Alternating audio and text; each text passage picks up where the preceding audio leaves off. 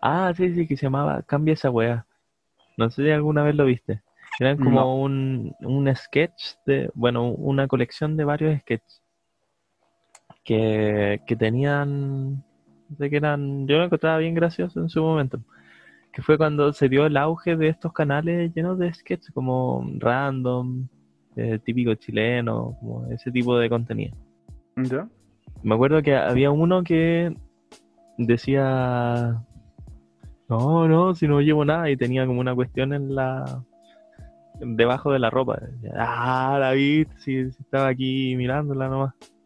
Y, y una de esas cosas era el libro del ¿Dónde está mi queso? Pero además lo tenía al revés. Pero, pero cuando hizo ese sketch, era como, ah, lo viste, si yo no sé leer. Y eso. Pucha, lo conté súper fome, pero Sí, la verdad es que no entendí absolutamente nada. ya cuando termine esto te lo voy a mandar. Y vamos a comenzar así el programa. Bienvenidos a un nuevo capítulo, tercer capítulo de la segunda temporada de Vivimos. Sí, el tercero. ¿Cómo está? ¿Cómo está que? ¿Cómo está usted? Así siendo formales. Ah, muy bien. ¿Y usted, señor? Me encuentro agraciadamente bien. Bueno, no tan, no tan agraciado, en verdad. De hecho, lo único de agraciado en mí es la grasa. Así que debería lavarme el pelo. Ag- agrasado. Claro. Pero bueno, eh, lo importante es que vivimos en una sociedad y por eso estamos aquí para hablarles una semana más de la vida. Vida con B larga. De la vida. Y hoy tenemos un tema súper interesante. Ya lo anunciamos en Instagram. Le recordamos a todos los que nos están escuchando que tenemos un Instagram para que nos puedan seguir. Para que también puedan eh, enviarnos sus preguntas si quieren que hablemos de algún tema. Eh, vivimos.podcast. Claro, vivimos con B larga. O sea, no sé, mu- mucha gente al menos que, que nos escucha me ha preguntado, como que no entienden el chiste. ¿Por qué con B larga? Lo escribieron es con que- mala ortografía. Es que eso es lo malo de los memes, que tienen su momento de fama y después ya se fuman. Como que el meme del Joker, como que ya, ya fue. Pero el año pasado pegó harto. Y sabes que eh, he estado pensando esta semana mucho en eso, de que cada vez esta sociedad, ah, una crítica así social. Ajá, cuidado, cu- cu- cuidado con el crítico social que viene a, a dar lecciones de vida. cada vez vivimos en una sociedad, vivimos en una sociedad que, que es más de lo inmediato y acabo de decir algo que todo el mundo dice, entonces no sé qué reflexión he hecho. Grande reflexión, muy No, no, original. y- ha subvertido la- las cadenas del pensamiento moderno. Pero no, no sé cómo plasmarlo, pero esta sensación de que antes por lo menos, si tú eh, había un meme o había alguna cosa que querías buscar, tú escribías en Google y te aparecían todas las páginas de Facebook o páginas de meme donde estaba ese meme. Pero hoy, si tú ves, por ejemplo, un video en Instagram o ves un meme en Instagram y a la semana después tú quieres mostrárselo a alguien, no tienes cómo llegar a ese meme. Ya como que se pierden más rápido en una marea de, de otras cosas. Claro, porque ya no queda ese registro, porque en Instagram no existe ese registro. No existe la forma de llegar eh, por medio de Google a algo en específico em, que uno quiera mostrar. Y, es cuático, es cuático ese cambio que, no sé, en cuatro años se produjo. Porque me acuerdo que antes yo buscaba, no sé, eh, meme del tipo que está haciendo tal cosa. Y aparecía y lo mandaba. Pero ahora uno no, encuentra, los videos de Instagram ya no están en YouTube. Siempre, entonces Las cosas que me gustan mucho son estos videos que como hoy día me voy a dormir temprano. No, no, no TikTok, sino como videos meme, así como hoy me voy a dormir, dormir temprano. Yo a las 3 de la mañana y sale como un video súper rancio de YouTube. El, el típico de eso de los constructores ahí haciendo una piscina. Claro, no, pero así como, ¿qué hubiera pasado si Bob Esponja tuviera el Sharingan? ya, ya, claro. Claro. Sí, pero, mm, pero claro, cada vez hay como menos registro de nuestra de nuestras actividades, más historia, no sé cómo. En fin, fue una breve reflexión. Claro, interesante reflexión. Y hablando de memes y, y en particular del Joker, que es como el- lo que nos animó a nosotros, hoy día vamos a hablar sobre un tema que, que se relaciona bastante. porque vamos a, tratar el tema de la salud mental, pero no entendida en el sentido usual quizás del discurso público, esto es cosas como depresión, ansiedad, sino más bien a la asociación que se tienen entre salud mental por un lado y delitos por otro. ¿Cómo debemos considerar los casos de delincuentes que tratamos como enfermos, que tratamos como que no están dentro de sus capacidades. Sí, yo creo que es súper interesante, sobre todo, y, bueno, ya lo, lo, comentábamos en la pauta, que hay, hay mucha ignorancia, mucha falta de conocimiento en el tema. Por ejemplo, eh, yo no tenía idea de que existe un área de estudio que une estas dos cosas, salud mental y, delito la parte legal y que se denomina eh, psiquiatría forense, salud mental forense o psicología forense. Son, y, existe un término para eso. O sea, nosotros acá en este programa no estamos trayendo ninguna novedad. Igual que mi reflexión anterior, no era ninguna novedad. Este tema no es ninguna novedad. Solo que personalmente no tenía idea que existía. Bueno, pero ojalá que, que sirva aplicar esto a la discusión de temas chilenos y, y antes de discutir en abstracto, quizás sea bueno revisar algunas noticias. Al tiro, al tiro. Entonces comencemos con una de las noticias que ha hecho Eco. Yo al principio estaba pateando, no me quise enterar de nada, pero fue tan insistente que, ok, ya, me, tuve que enchufar. Que es el caso de Nano Calderón. Hernancito. ¿Qué pasó? Yo, yo en verdad me, me informé un poco así a la rabia, no sé muy bien la historia. Así que explícame a mí y a, la gente que nos escucha. Mira, muy grande rasgo.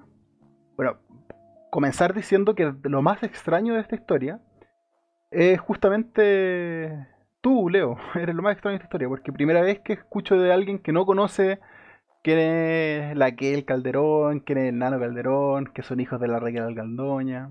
Me sorprendió mucho eso. Así que lo más raro de esta historia eres tú. Pero, luego de eso, con respeto, sí. ¿eh? Estoy ofendido. Me ofende, te voy a cancelar. Eh, luego de. Luego de esa rareza, contar. Em, Nano Calderón, hijo de Hernán Calderón y Raquel Argandoña, em, parece que siempre ha tenido una relación un poco tensa con su padre, Hernán Calderón, abogado. Eh, y ocurrió tiempo atrás de que él lo amenazó mientras estaba bañando su padre con una pistola y disparó a la pared. Con el único objetivo de como intimidarlo un poco. Y se dice, se dice, según la acusación que se le hace a Hernán padre, que él se estaba joteando o digámoslo correctamente, se estaba acosando a la polola de Nano Calderón. Entonces, eso usaría Nano Calderón como para justificar un episodio de violencia en que eh, intentó apuñalarlo. Eh, hubieron golpes, peleas, llegaron los vecinos, se fue. Mientras iba bajando el ascensor, se tomó una selfie con sangre, eh, escapó. Y ahí ha ocurrido mucha farándula al respecto, porque estuvo escapando, Después la Kel, la Calderón decía como que su, hermano era como un parricida y que era como prácticamente absurdo que su mamá lo estuviese protegiendo. Y después eh, la mamá llorando en la tele. Y después de que el nano Calderón se fue a una clínica... ¿Cómo, se llama? ¿Clínica de salud mental? clínica psiquiátrica, no sé, por ahí. Y eh, estando ahí llegó, llegó la policía, se lo llevaron detenido, formalizaron. Y en ese proceso de formalización se determinó de que, eh, como que, comillas, la prisión preventiva, no me acuerdo el, término técnico, lo, lo, iba a pasar en esta, en esta clínica. Y eso es como un resumen.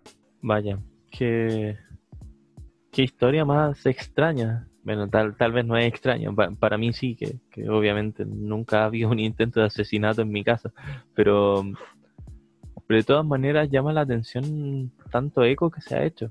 Sí, sí, sí, sí, y bueno, principalmente porque ya es tema un poco extraño, morboso, esto de un hijo intentando matar al padre, de que huye, que, que lo llevan a una clínica psiquiátrica. Y más encima, son famosos. O sea, todo alguna vez hemos escuchado de Raquel Algandoña, todo alguna vez, menos tú, habíamos escuchado de Nano Calderón, de Hernán Calderón, de Laquel Calderón, de Me Creo Panky. A, esta, esta última la ubico como de nombre nomás, pero... Oye, pero a propósito de esta noticia, ¿ha hecho harto vuelo? En... Bueno, como te decías hace un momento, pero no solo ha hecho vuelo la, la noticia, sino distintas reacciones por parte de sectores públicos que denuncian a este tipo o denuncian a los que están denunciando porque creen que no deberían denunciar eso sino otra cosa. Eh, como por ejemplo esta noticia donde dice el Dinamo que Convergencia Social acusa al Instituto de Derechos Humanos de no preocuparse de los presos de la revuelta, se refiere a los mapuches, pero sí de Nano Calderón. O sea, arguyendo que el Instituto Nacional de Derechos Humanos debería preocuparse de los casos mapuches y no del caso de Nano Calderón. O, más bien, no solo de, no solo del caso de Nano Calderón. Claro, como, como si se estuvieran preocupando solo en una cosa en vez de ambas. Claro, y, va muy de la mano de esto como revuelo que ha habido y que muchos han dicho, bueno, se hace tanto revuelo porque son famosillos. Y claro, él ahora está en una clínica psiquiátrica porque es un famosillo y logró que, con a través de dinero, que no se fuera a la cárcel como sería un ser humano común y corriente, sino que fuera una clínica psiquiátrica. Y siento que en ese mismo contexto en que se dice, bueno, se preocupa el Instituto Nacional de Derechos Humanos de alguien como Enal Calderón, y uno podría decir, eh, complementando lo que dijeron los de Convergencia Social, eh, se preocupan por ellos porque son famosillos pero no de la gente del pueblo. ¿Y, tú estás de acuerdo con esa aseveración? No. ¿Y por qué no? Yo no sé hasta qué punto han estado involucrados el Instituto Nacional de Derechos Humanos en los presos de las revueltas que han ocurrido en el contexto de la cuestión mapuche. Eh, sin embargo, yo sí he visto imágenes de eh, personal de este Instituto Nacional de Derechos Humanos en la Araucanía eh, abordando este tema. ¿ya? Eh, me parece que venir a, hacer este cuestionamiento, más encima con la palabra que utilizan, eh, en el tweet que utilizan, dicen felicitamos al Instituto Nacional de Derechos Humanos por mostrar esta preocupación en el caso de Nando Ladrón. Y, das la sensación de que está siendo irónico. mucha ironía, o sea, hacia el final, bueno, voy a leer el tweet por si alguien no lo cacha. Dice, felicitamos al Instituto Nacional de Derechos Humanos por mostrar esta preocupación en el caso de Nano Calderón y lo llamamos a hacer esto mismo en el caso de los presos de la revuelta y de pueblos originarios, que hasta el momento no han recibido el mismo cuidado. O sea, no, dice que, que no se han ocupado en absoluto de estos, pero sí que se han ocupado muchísimo menos que en el caso de Calderón. Claro. Y, bueno, para el que no sabe, ¿por qué, tiene que ver el Instituto Nacional de Derechos Humanos?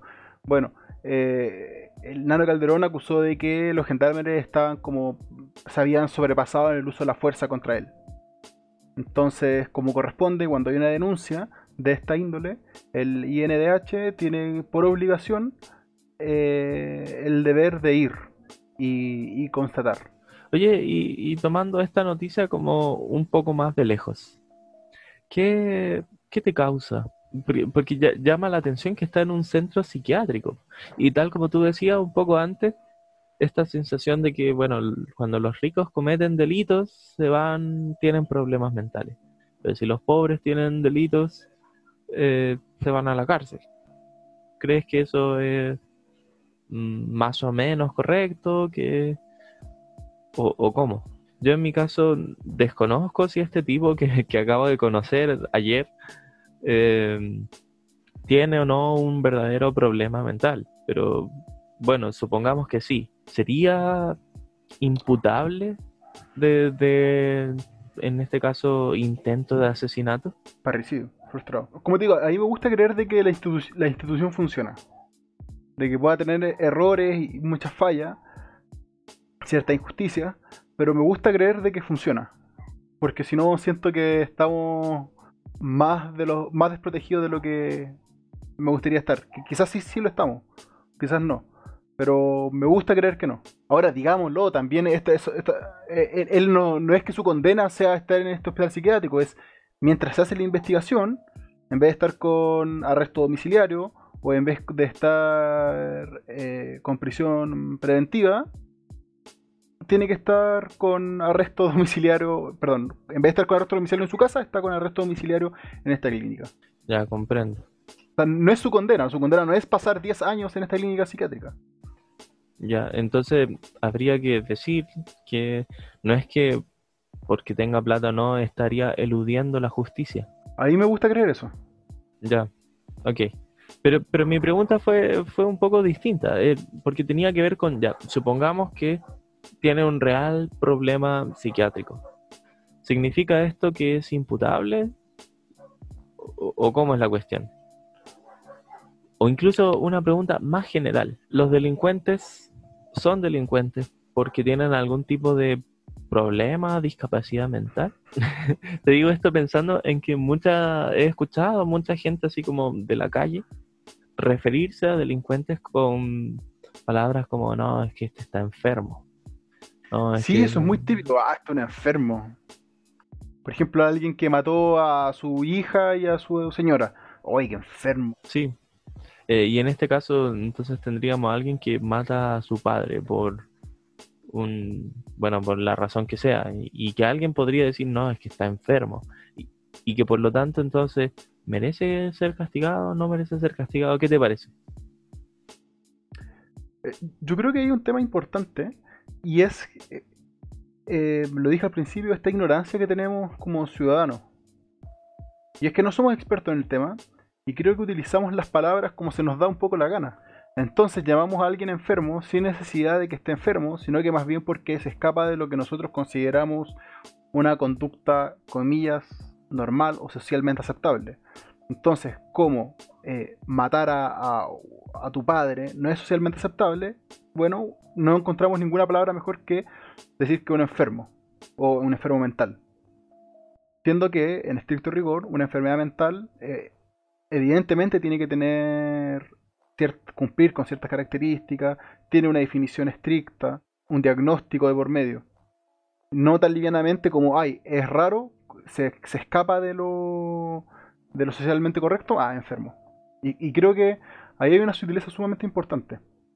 Porque em, según he podido investigar al respecto, una persona con una enfermedad mental o algún trastorno mental, si cumple ciertas condiciones, puede ser efectivamente inimputable. Entonces, cuando hacemos esta generalización de que, ah, esto es un enfermo, esto es un enfermo, esto es un enfermo, llegamos a la conclusión de que, bueno, quizás todos estos tipos son inimputables. Entonces, ninguno de estos tipos debería estar en prisión. Claro. Hay, hay como una teoría en, terreno ajeno a la ciudadanía, como es filosofía, eh, lo que se llama como el determinismo social. Eh, que, bueno, dice que la gente actúa no por su propia responsabilidad, sino porque es como lo que la vida le tocó. Y eso tiene muchos problemas morales porque, mm. eh, porque bueno, entonces un asesino o un violador no lo es por su propia decisión, sino porque le tocó la vida así y uno podría pensar como, bueno, está enfermo. Y sabes que yo, creo que eso es... Yo no estoy de acuerdo con eso, con ese pensamiento. Ya, yo, yo tampoco, pero, pero, existe. Existe y, yo creo que hoy por hoy cada vez se, siente más eco al respecto. Hay más gente dando argumentos de ese estilo. Yo he escuchado en otros podcasts, eh, por ejemplo, o en algún otro eh, tweets o Instagram, lo que sea, eh, gente comentando así como, no, es que hay que entender de que el sistema ha llevado a que la gente sea así. Entonces, no podemos culpar a la gente que salga y no tenga las precauciones necesarias em, en, este, en esta pandemia. Esto es culpa del sistema, de que hemos vivido una cultura, ¿Cachai? Entonces se, usa esa misma lógica, de que los responsables por sus actos no son las personas, sino que es su contexto. Claro. Entonces estarían diciendo algo como la sociedad está enferma, por lo tanto es inimputable. ¿Una cosa así? Algo por el estilo. ¿Cachai? Ahora, nuevamente, para evitar cualquier tipo de comentario, no estoy diciendo de que oh, es condenar a cualquier persona salga, no, o sea, evidentemente hay gente que sí está bien que salga y todo, lo he dicho un montón de veces. Pero hay contexto y contexto. Y cuando alguien viene y dice como, oh, es que no podemos culpar a la gente, perdón, pero estáis haciendo esa lógica de que tiene ciertos como efectos secundarios morales. A, mí me, llama la atención un poco como desconfiando de, del uso de estos términos clínicos, ya sea enfermedad en el caso como más bruto, pero, pero también padecimiento o cosas como de ese estilo, a, la sociedad y a la política en especial. O sea, cuando uno dice, la sociedad está enferma, está arguyendo que hay otra, otra posibilidad social que es sana, que no, no está enferma, sino que es saludable. Y de esa manera, entonces, la encuentro preocupante porque un poco anula cualquier discusión al respecto. Eh, es como, como ese meme del no estás preparado para esta conversación, pero, pero peor porque estás diciendo esta sociedad es enferma, o sea que está mal. ¿Por qué está mal? Porque está enferma. O sea, como que es una, un argumento biológico y se elude como el, el, una argumentación mayor del por qué lo que yo creo que está bien está bien y no la sociedad actual. Como que no me doy ese trabajo porque la sociedad está enferma. ¿Me explico o, fue muy... Ya. Te, explicas, te, explicas bien. Em, pero, ¿qué quieres apuntar con eso? O, sea que, bueno, tal como tú dices que, usamos como estos términos un poco al lote, estoy de acuerdo con eso, pero, pero, añadiría que el uso de términos clínicos un poco enturbiese la política y el debate. Voy a poner un ejemplo muy concreto. Eh, la gente que roba. Hay gente que roba por necesidades, y también hay gente que roba porque tiene ciertas creencias que pueden ser discutibles, por supuesto, eh, de que no consideran que la propiedad privada o ciertos tipos de propiedad privada son legítimas. Entonces le van a robar, por ejemplo, a los supermercados y, no consideran que están haciendo algo malo. Eh, sino que, piensan que están, no sé, devolviendo lo que le pertenece al pueblo o la razón que sea, aquí da lo mismo. Lo importante es que hacen algo y no creen que estén cometiendo una injusticia. Todo lo contrario, piensan que están haciendo justicia al robar. Y sin embargo, cuando este tipo de actos llega a la opinión pública, se oyen voces diciendo, no, es que estos son desadaptados sociales, es que estos son eh, antisociales, son enfermos. Y, se usan como ese tipo de categorías clínicas. Y de esta manera entonces se elude cualquier debate sobre la propiedad privada, por ejemplo, puesto que se naturaliza, o sea, se supone como que eso es lo sano. Y, no es para nada evidente. O sea, no, no estoy diciendo ni que unos ni otros tengan razón, pero es que para determinar esto habría que discutirlo, pero no se puede discutir si es que dices que esos están enfermos.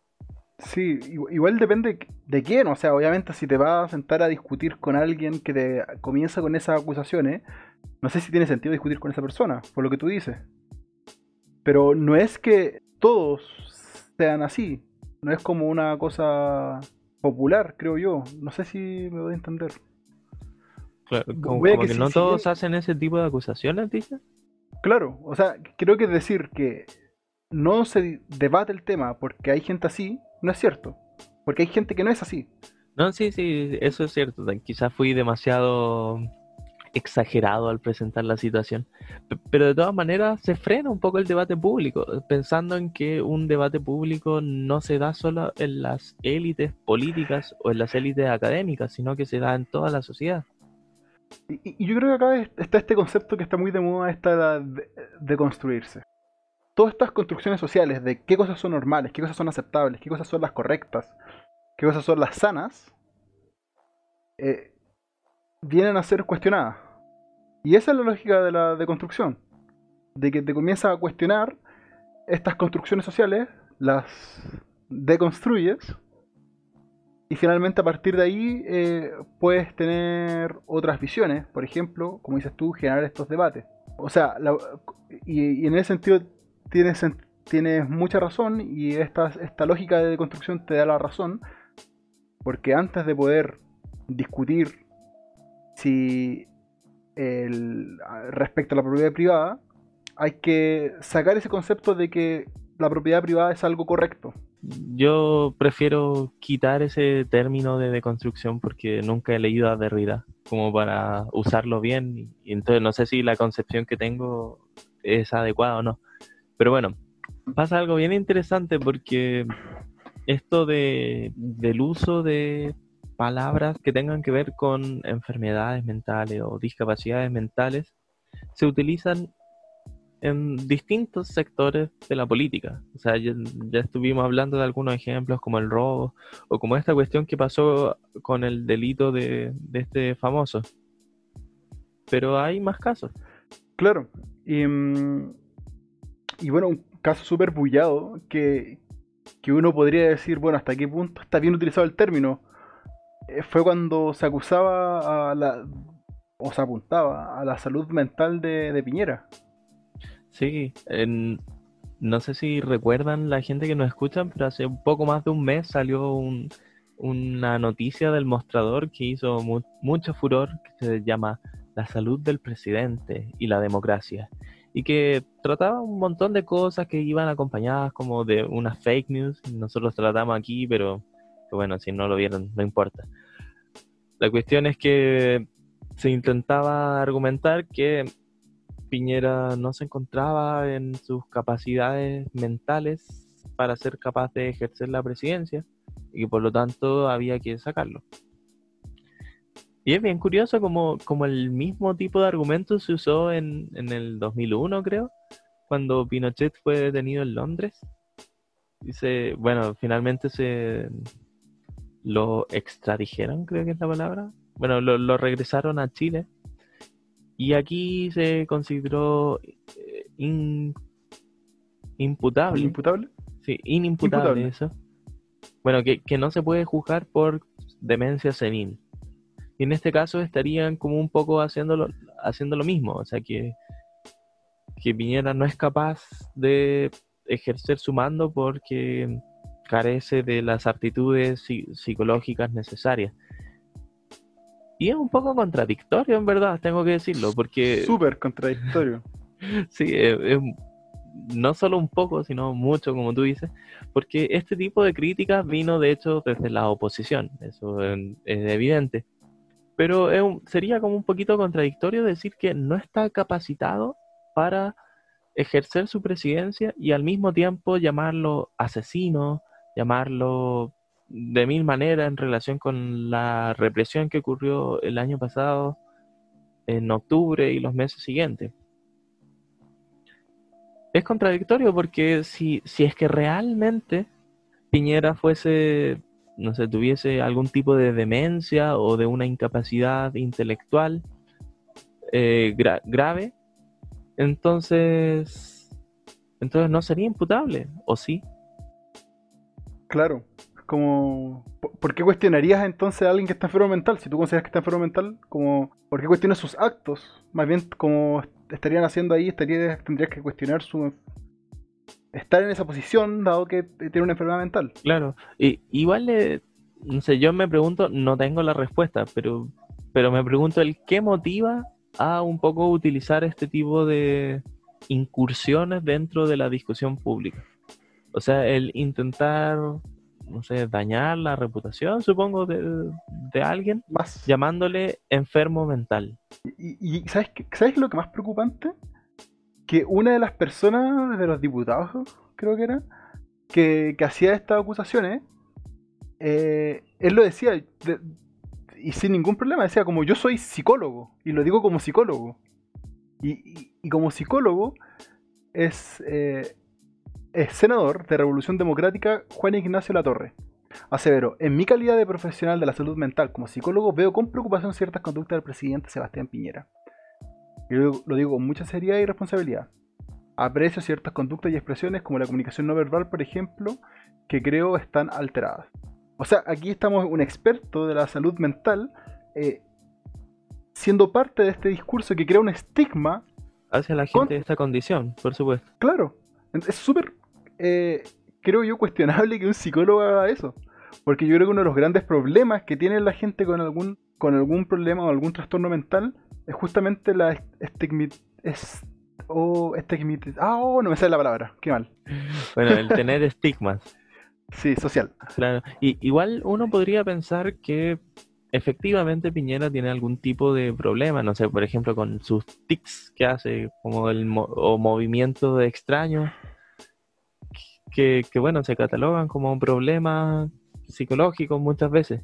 Pero la pregunta no sería esa, sino si es, esos tipos de problemas le impiden hacer un buen trabajo.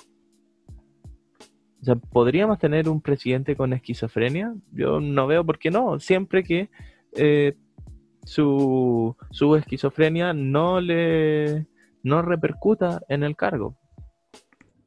¿Y, cómo controla eso? Sí, Sebastián, ataca Argentina o morirás, ataca Argentina o morirás. Bueno, y, igual... Declara la guerra china, declara la guerra.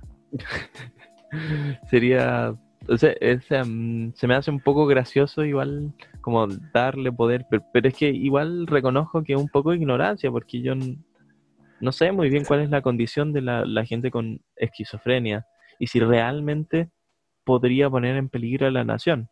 Pero bueno, ese es un caso extremo. En todo caso... Sebastián, nombra a Chadwick ministro, nómbralo ministro.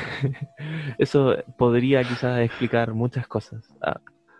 ¿Te, ¿Te cachai? ¿Te cachai? Cinco años más se dice que efectivamente tenía problemas psiquiátricos y que eran voces que le decían las cosas que tenía que hacer. Sería muy extraño. Sería acuático. Pero, pero ¿sabéis que yo prefiero pensar que no? Ya, o sea, que, en sus cabales ha tomado cada una de las decisiones que, que ha tomado. Sí, y que por lo tanto se les puede recriminar por esas decisiones. Se les puede decir que ha tomado malas decisiones o buenas decisiones o decisiones más o menos. Más o menos, claro. Eh, porque, porque si uno lo, le dice que está enfermo, que está que no es capaz de, cumplir bien su rol, pues, puesto que no tiene las competencias necesarias, entonces como que no es posible tener una discusión política al respecto, como si debería o no debería hacerse una acción u otra. Se, elude esa discusión porque se centra en el asunto clínico. Claro. Claro, es como lo que, lo, que hablamos delante. Sí, pues es lo, que hablábamos delante. Y, si en, y si en cinco años se dice, no, Piñera es esquizofrénico y, por, eso hizo algunas cosas que se hizo, sería bien dramático porque quiere decir que hemos estado teniendo una discusión de algo que, que, bueno, quizás quizás no, no era como que estábamos entendiendo mal la, situación. No entendió, no entendió nada. No entendimos nada. Oye, ¿sabes que me gustaría conversar un rato más? Centrándonos del estigma, del la salud mental es casi un tema tabú, ¿no? no, es muy bien visto, a pesar de que ha cambiado mucho esto, la idea de ir al psicólogo, antes existía, parece, la idea de que ir al psicólogo era como de loquitos, algo malo. Ahora pareciera que es una cosa común ir al psicólogo. Yo conozco mucha gente que va al psicólogo, unos locos todos. no, conozco mucha gente que va al psicólogo y, y no eh, no por eso los hace para nada, en ningún sentido, gente rara, extraña. Y una, persona con trastorno mental tampoco es una persona rara, extraña, tampoco es un delincuente, ese es otro pensamiento que se asocia. Ah, problema mental, eh, trastorno mental, ah, es igual a un delincuente. Claro, y, y también habría que agregar a eso algo que de hecho también sería un trastorno mental, pero que tiene que ver con las adicciones. Así como que si alguien es adicto al cigarro, por ejemplo, va, se asume que va a robar si es que no tiene. O al alcohol, es más, creo que un ejemplo más típico. Bueno, sí. Y creo que es importante reconocer, reconocer de que hay, es un tema tabú, se sabe poco, se habla poco. Eh, yo buscando ahora respecto al tema, encontré, y algo que yo no tenía idea, hay una página del gobierno que se que saludablemente. Ya es, creo que es gov.cl slash saludablemente. ¿Ya? Y, y, ahí hay una serie de herramientas que se pueden utilizar, una serie de fonos a los cuales se pueden llamar en caso de que se requiera apoyo profesional respecto al tema de la salud mental. Y por ejemplo, yo no tenía idea de eso. Claro. ¿Tú sabías de eso?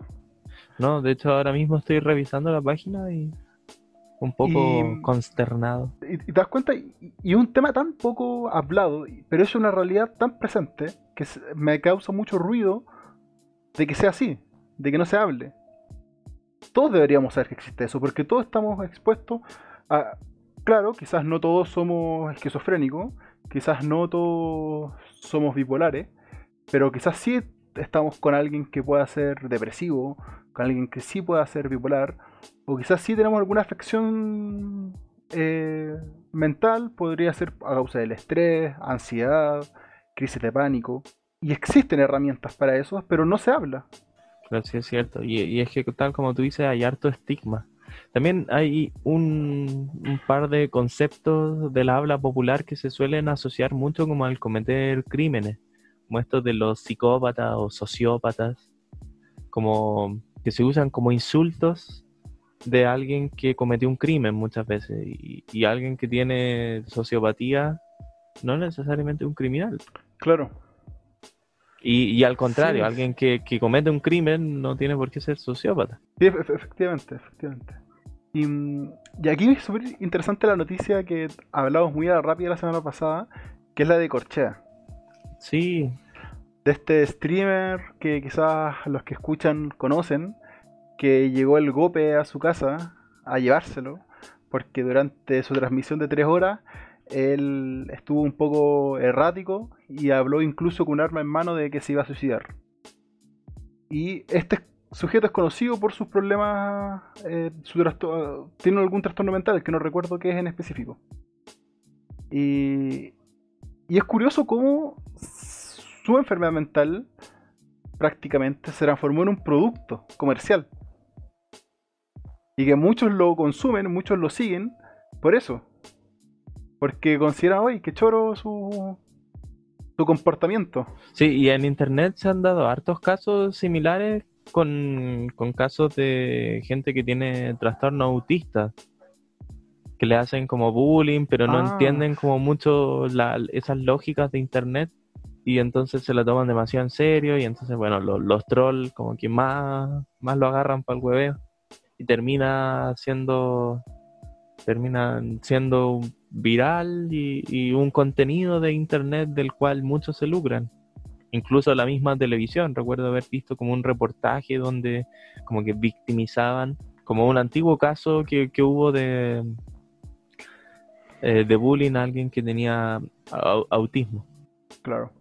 Entonces, bueno, creo que estamos, como sociedad, creo que estamos como al debe en ese tema. Estamos muy atrás, eh, tenemos poco entendimiento, poco conocimiento, usamos las palabras como se nos da la gana, eh, creamos temas tabú y de la mano creamos estigma. Eh, y, así, creo que... Y, y mi pregunta es, ¿qué puede hacer y te lo pregunto a ti como politólogo. ¿Qué puede hacer un Estado con respecto al tema de la salud mental? ¿Qué herramientas tiene? ¿Cómo...? Em, porque, a ver, lo hemos dicho un montón de veces. El ser humano, la gente en una sociedad, aquellos que vivimos en una sociedad, tenemos una serie de problemas. Yo no esperaría de que en mayor o menor grado el Estado tome cierta responsabilidad en esos problemas. ¿Qué, pero cómo llega? Porque son muchos problemas, somos mucha gente. ¿Cómo se abordan? En principio, lo, que debería ocurrir en una democracia representativa, al menos, es que esos temas salgan en el Parlamento. Porque, bueno, los parlamentarios se supone que tienen los intereses de la gente. Y si la gente tiene un interés en salud mental, entonces debería verse reflejado en el Parlamento. Ahora, para que se dé eso, entonces tendría que ser un tema de la agenda pública y que más o menos se ha, tocado la salud mental, pero más referida al caso de la ansiedad, la depresión, el estrés, y no lo he visto tanto asociado a, a, psicopatía o a discapacidades mentales. Entonces, entonces, bueno, faltaría que, este tipo de temas entren también a la discusión pública. Y bueno, eso por un lado, quizás no desde el ámbito tanto del Estado, pero sí del sí como del desarrollo penal, que se, que se actualicen un poco las leyes en relación también con esta, eh, estos casos de enfermedades mentales. Sí, eso, eso es interesante, de que si bien tiene que ver con una respuesta no sé cómo decirlo, pero social por parte del Estado, en el sentido de que se preocupa por la salud, que entrega herramientas, que está atento, también tiene que haber un movimiento en paralelo, un movimiento más, comillas, técnico, que iría, por ejemplo, de, de la mano con eh, leyes adecuadas, con ejercicio judicial ad hoc. Sí. Una cosa que, que, igual ayuda son la creación de ciertas instituciones, como lo que acabas de leer hace poco, que, que nadie conocía al parecer, eh, sobre este... Saludablemente. Saludablemente, sí. Me imagino que hay un equipo eh, que tiene que ver con el gobierno que se encarga de este tipo de situaciones y esas cosas igual contribuyen un poco. Es que ese es el tema, como para que algo sea una discusión pública no se requiere de un actor que haga todo, sino que se requieren como múltiples, múltiples espacios de discusión. Sí, y de, de, hecho con eso, con esa reflexión quiero finalizar, si me lo permites. Ya está bien. O sea, por lo menos con lo que yo tengo pensado hablar hoy. Eh, ¿Cómo logra la gente, los políticos, los gobiernos, tener comprensión de todo lo que está pasando en el país, que es que no es en alguna instancia la misma gente la que hace saber que estas cosas están pasando. O sea, a lo que quiero decir, quizás yo estoy muy equivocado y ojalá me puedas decir si estoy equivocado, pero es imposible de que el, go el gobierno o un político sepa todos los problemas que está ocurriendo en un país o conozca toda la realidad a cabalidad. Es imposible. Eh, sí, estás equivocado. Ah. ¿Estoy, ¿Estoy equivocado? Yo diría que un, literalmente no. O sea, es imposible que cualquier persona conozca todos los problemas a cabalidad. Ya, sí, eso, eso, eso, eso quería... Pero también es cierto que hay estudios que se van realizando y que luego estos estudios eh, los recogen ciertos partidos políticos que de hecho financian sí. eso y se van sí, construyendo como una agenda.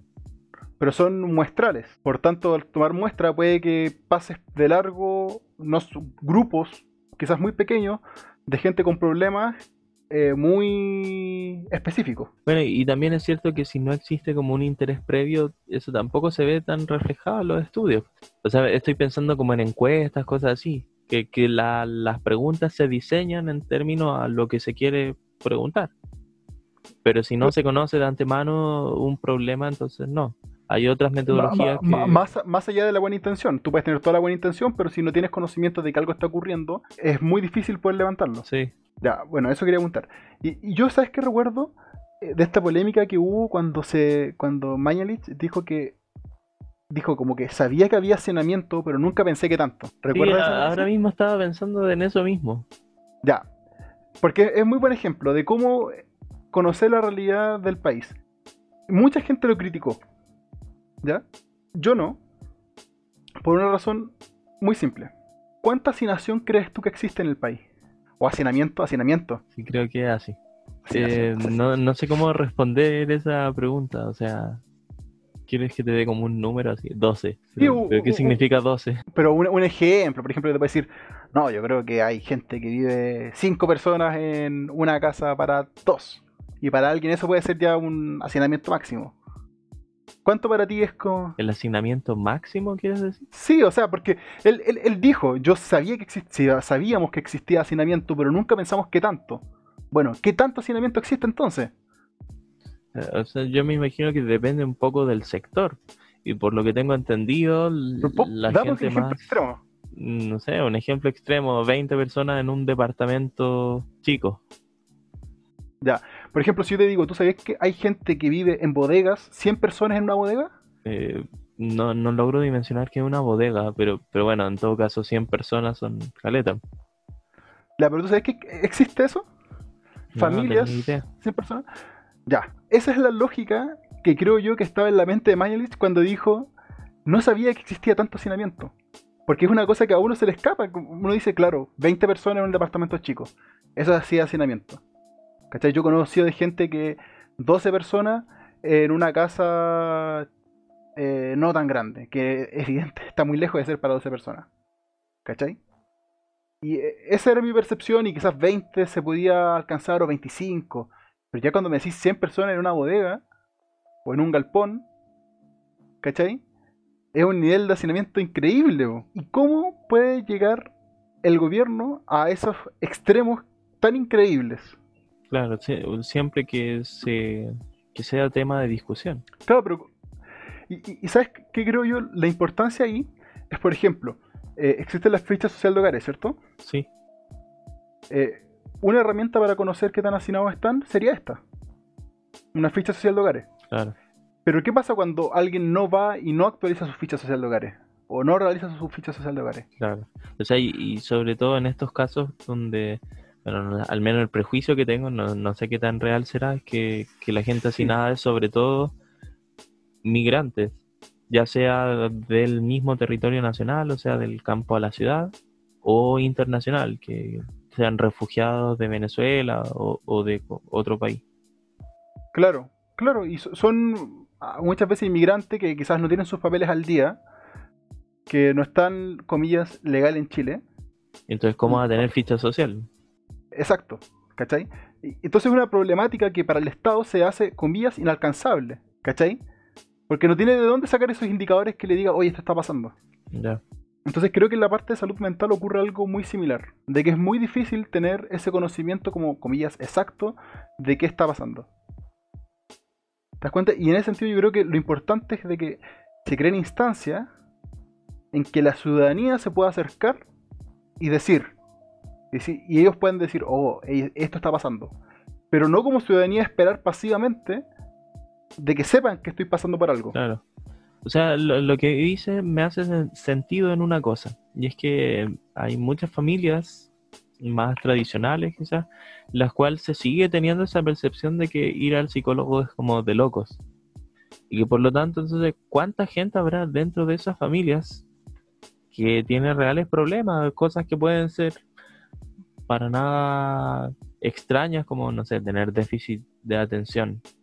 Que, que bueno, en, no es una enfermedad mental, pero, pero sí es un trastorno. Un trastorno. Pero claro, como todo ese tipo de casos que se invisibilizan, para usar un término.